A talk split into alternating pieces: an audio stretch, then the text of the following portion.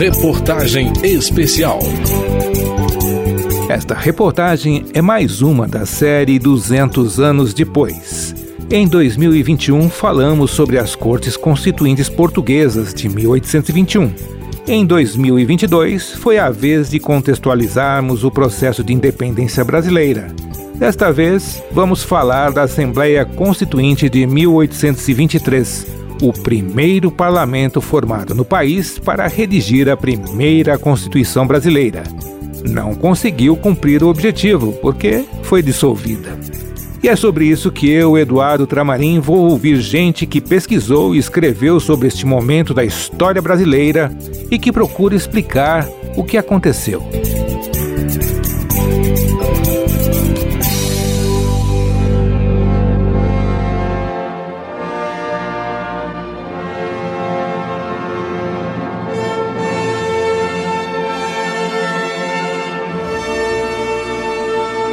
Período entre o final do século XVIII e o começo do século XIX é um dos momentos mais revolucionários da história humana. Foi um período de revoluções tecnológicas e também das ideias políticas.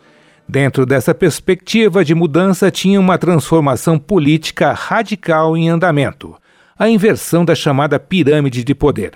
Quem explica é o escritor e jornalista Laurentino Gomes, autor da trilogia de livros históricos 1808, 1822 e 1889. Até então, prevalecia a ideia de que todo o poder emanava do rei e em seu nome era exercido. Aí surge essa ideia completamente revolucionária, essa ideia de que todo o poder emana do povo e que era necessário eleger representantes do povo para, através de um parlamento, fazer leis, Grandes mudanças começaram com a independência norte-americana de 1776, que cria a primeira democracia representativa no mundo.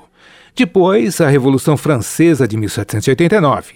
E essas ideias aos poucos vão contaminando o resto do mundo e chegam a Portugal e ao Brasil, como afirma Laurentino Gomes. É isso que coloca em movimento um vendaval político que acabaria provocando a Revolução Liberal do Porto, a convocação das cortes constituintes em Portugal, essa ideia de que o rei deveria se submeter a uma constituição, que o rei não estava acima de tudo e de todos, e que, portanto, para fazer uma constituição eu preciso ter representantes eleitos. A primeira eleição brasileira, de fato, para eleger representantes foi o envio da delegação para as cortes constituintes de Lisboa, de 1821.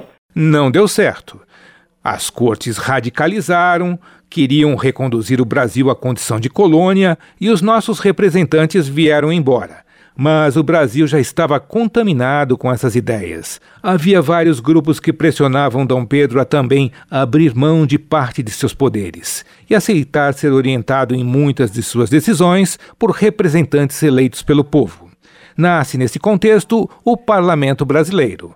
Quem explica é a historiadora e pesquisadora Isabel Lustosa, autora dos livros Insultos Impressos e Dom Pedro I já havia uma participação de representantes do Brasil nas cortes de Lisboa. Agora, a constituição de uma Assembleia exclusivamente brasileira, com deputados de várias partes do Brasil, só acontece pela primeira vez no Brasil na Constituinte de 1823. E é esse modelo que os portugueses, quando fazem a sua revolução, adotam, e que os brasileiros, quando se rebelam contra as medidas que essa Constituinte portuguesa está tomando com relação ao Brasil, pedem a Dom Pedro, ainda príncipe regente, que convoque eleições para uma Assembleia Constituinte brasileira, que represente os interesses dos brasileiros. A convocação foi em 3 de junho de 1822. A Constituinte Legislativa do Império do Brasil foi instalada em 3 de maio de 1823, no Rio de Janeiro. Mais de um século depois, essa data deu origem ao Dia do Parlamento, estabelecido pela Lei 6.230 de 1975. A ideia de povo governando a si próprio, o povo como poder constituinte, difere da que temos hoje. Os tempos são outros. Hoje se tem a ideia do voto universal, todas as pessoas têm o direito de se manifestar politicamente pelo voto. Na época, era um voto absolutamente elitista.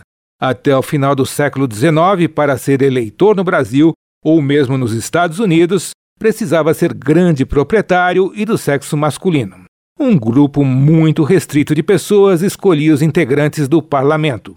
O voto censitário que atendia critérios econômicos era a prática no mundo. No Brasil, quase assumiu um caráter inusitado, por adotar a mandioca como medida de riqueza. É o que informa Isabel Lustosa. A ideia da propriedade fazendo parte da cidadania era um princípio praticamente universal. Se você não tinha bens, você não tinha direitos de cidadão. O que acontece na Constituinte da Mandioca era a tentativa de achar um meio de medir essas posses. A forma como o Antônio Carlos sugere nessa Constituição, que seria a quantidade de farinha, que era uma, um produto alimentício importante né, da dieta do brasileiro, que você produzia. Então é um pouco folclórico. São vários os conflitos e divergências que desaguaram na primeira Constituinte brasileira entre grupos que se opunham dentro da própria sociedade, como apontam os pesquisadores. O Brasil, na época da independência, estava dividido entre monarquistas absolutos, monarquistas liberais e republicanos. Era uma grande divisão a respeito de como organizar e governar o Brasil independente. Cada grupo tinha suas próprias ideias sobre como limitar o poder do imperador. Em 1 de setembro de 1823, o relator Antônio Carlos Andrada apresenta sua proposta para a primeira Constituição brasileira. Isabel Lustosa lembra que os debates na Assembleia passam a envolver também a questão portuguesa. Há um acirramento do sentimento antilusitano que vai marcar todo o primeiro reinado, incluindo confrontos. Muitos passam a ver o imperador que havia declarado a independência agora como defensor dos interesses portugueses. Alguns discursos de Dom Pedro desagradaram parte dos parlamentares e a Assembleia tomou um ar pouco agressivo em relação ao imperador. Para Isabel Lustosa, essa soma de fatores estaria por trás da crise entre parlamento e imperador, que levará à dissolução da primeira Constituinte brasileira. Posição divergente tem o pesquisador Laurentino Gomes.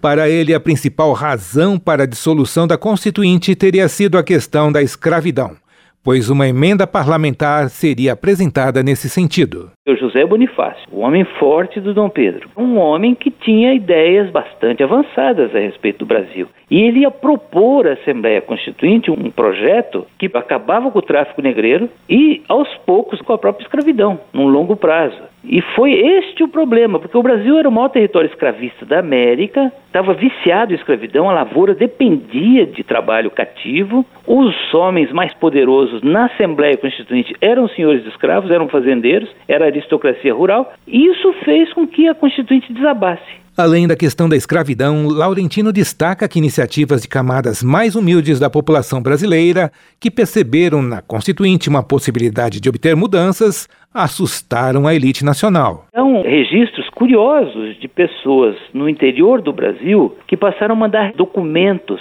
de reivindicações para a Assembleia Constituinte, tratando às vezes de questões muito locais. As pessoas perceberam que havia uma mudança, que havia um novo poder ao qual podiam recorrer. Claro que a elite escravista brasileira percebeu imediatamente que seria muito mais fácil manter o status quo, acabando com a Constituinte e concentrando o poder no imperador Pedro I. Em 11 de novembro de 1823, Dom Pedro, usando o poder da força militar, mandou fechar a Assembleia. Alguns deputados propuseram ficar em Assembleia Permanente, atravessando a madrugada em trabalhos para impedir o fechamento. O episódio ficou conhecido na história do país como a Noite da Agonia. Mas eles são cercados e retirados do prédio. Os Andradas são expulsos do Brasil, junto com outros políticos e jornalistas. Chegava ao fim a primeira experiência do parlamento brasileiro, mas sua importância seria destacada mais tarde como a primeira organização de uma representação nacional como afirma Isabel Lustosa. O Afonso Arinos de Melo Franco, num livro sobre o constitucionalismo de Dom Pedro, vai falar disso, que aquilo ali era a representação do Brasil. Né? Pela primeira vez, brasileiros de uma elite brasileira, com algumas pessoas muito ilustradas, com alguns radicais, se reuniam numa assembleia e isso dava uma concretude à ideia de um Brasil continental. Você tinha políticos de Pernambuco, do Rio Grande do Sul, de Minas, enfim, reunidos na capital. Então, esse papel da Assembleia é muito importante nesse sentido. Ele é uma consolidação da ideia de que o Brasil era formado por todas aquelas províncias, apesar do norte conflagrado pela guerra e não ter mandado representantes. No ano seguinte, 1824,